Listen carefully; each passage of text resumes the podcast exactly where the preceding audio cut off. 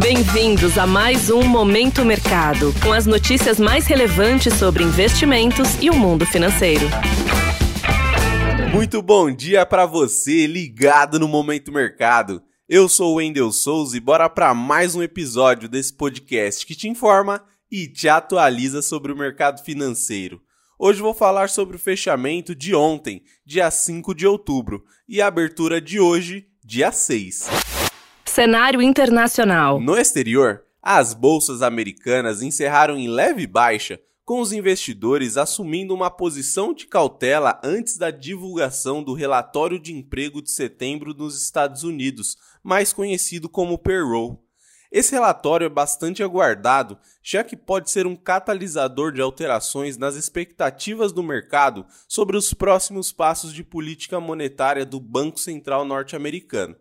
Com isso, as posições que apostam na elevação das bolsas tiveram pequenas perdas. Em relação aos títulos públicos americanos, eles fecharam na maioria em baixa em um movimento de alívio após fortes avanços recentes. Mesmo assim, segue o receio de que o Fed pode subir os juros básicos e deixá-los em um patamar elevado por mais tempo. No câmbio, o índice DXY, que mede a variação do dólar frente a uma cesta de moedas fortes, terminou com perdas corrigindo parte dos ganhos das últimas semanas em meio à valorização do euro, da libra e do iene. Por fim, o petróleo mais uma vez fechou em queda diante de preocupações no mercado da commodity de que a escalada dos juros globais deteriore a demanda pelo óleo. Cenário nacional. Por aqui, o dólar avançou 0,31% aos R$ 5,17 em meio a um ambiente marcado por baixa das commodities, cautela no exterior antes do anúncio do payroll e fortalecimento da moeda dos Estados Unidos frente a divisas latino-americanas.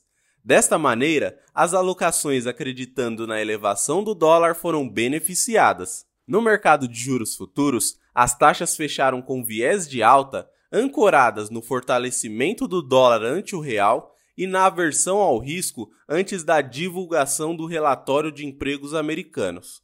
Com isso, as apostas na valorização dos juros futuros foram favorecidas. Em relação à bolsa, o Ibovespa encerrou no vermelho, acompanhando seus pares em Nova York e puxado para baixo pelas ações da Petrobras, que vem sofrendo nos últimos dias com a queda dos preços do petróleo.